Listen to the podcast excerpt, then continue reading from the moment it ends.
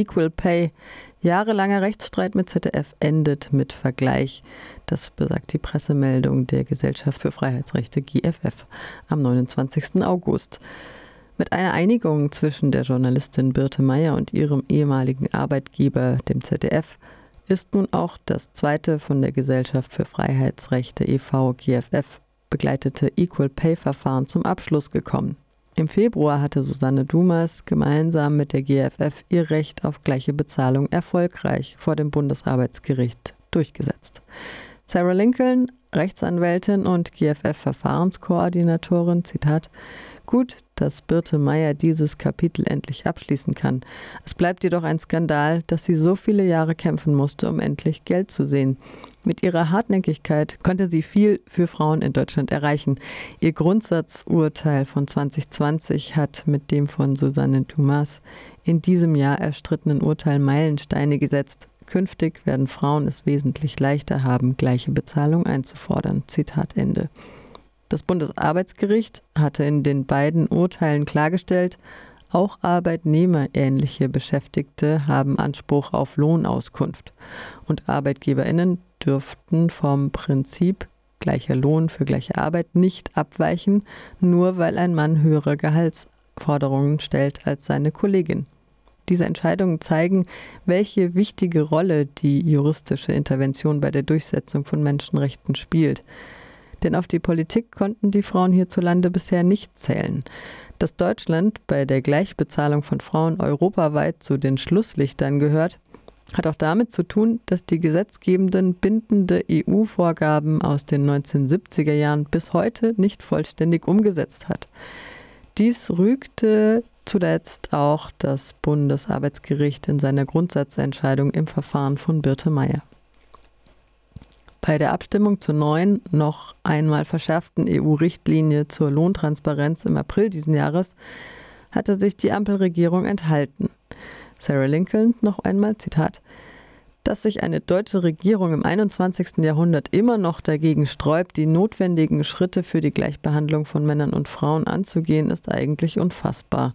Doch trotz Enthaltung ist die Bundesrepublik nun verpflichtet, die Vorgaben konsequent in nationales Recht zu gießen. Und das darf nicht noch einmal Jahrzehnte dauern.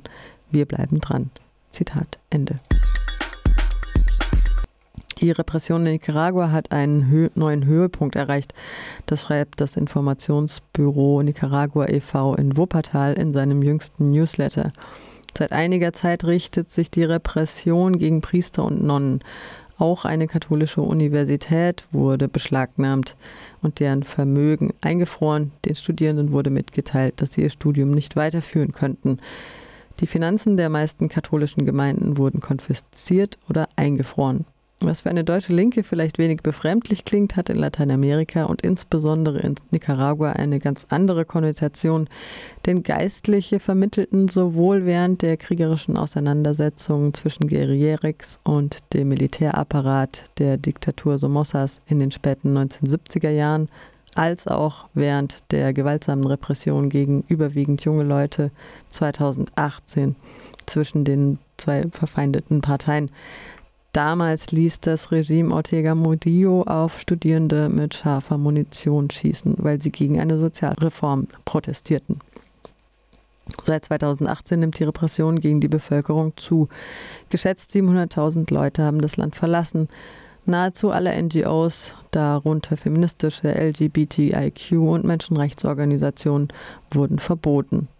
In diesem Jahr wurde das Rote Kreuz und eine Stiftung, die sich um historische Archive der 70er Jahre bis heute kümmert, geschlossen.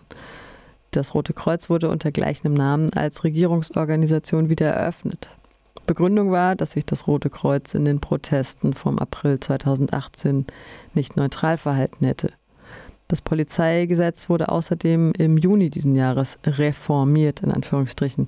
Die Verfassung legt nun fest, dass Nationalpolizei, Zitat, ein bewaffnetes Organ ist, das dem Präsidenten der Republik unterstellt ist, Zitat Ende, und hebt damit seinen zivilen Charakter auf. Mit der Reform des nationalen Polizeigesetzes wird der Begriff der Fahnenflucht eingeführt, den es bisher in dieser Institution nicht gab. Fahnenflucht wird nun mit zwei bis drei Jahren Gefängnis bestraft. Zudem ist das Preisniveau in Nicaragua angestiegen.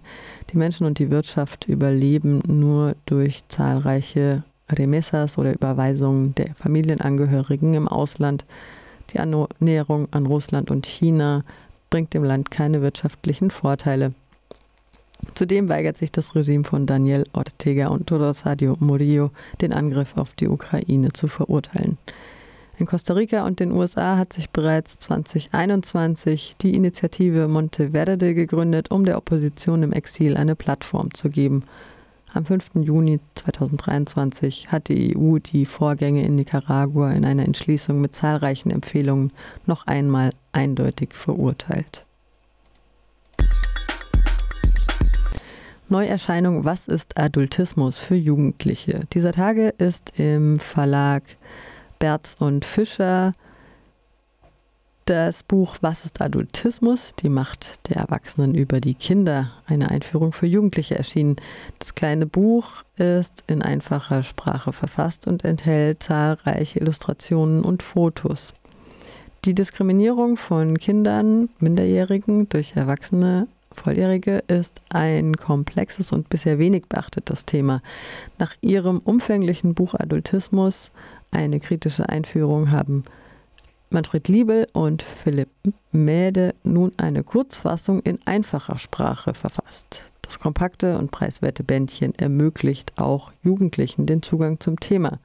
Die Autoren zeigen anhand vieler Beispiele, wie die Macht der Erwachsenen über die Kinder das Leben schwerer macht, aber auch was junge und ältere Menschen gegen Adultismus tun können. Berz und Fischer und das Buch kostet 7 Euro. Soweit ein paar kurze Nachrichten vom heutigen 5. September 2023.